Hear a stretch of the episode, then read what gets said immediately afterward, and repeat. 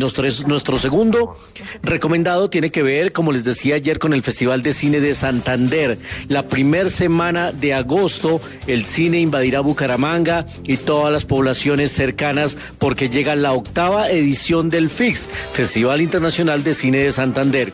Como ustedes saben, este festival lo presidía Carlitos Muñoz, que falleció recientemente. Pues las banderas, el estandarte, lo ha retomado otro hombre del cine, Sergio Cabrera, y lo tenemos aquí en Blue Jeans de Blue Radio.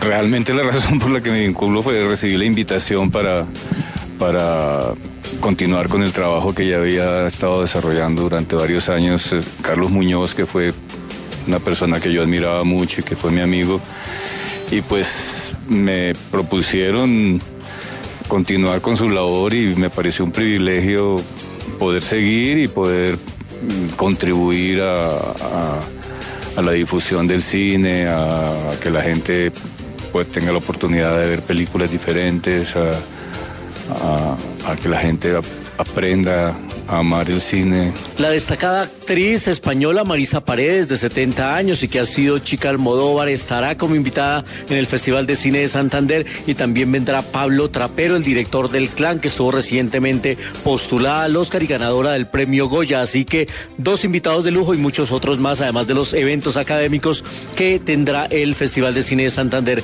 en su octava versión.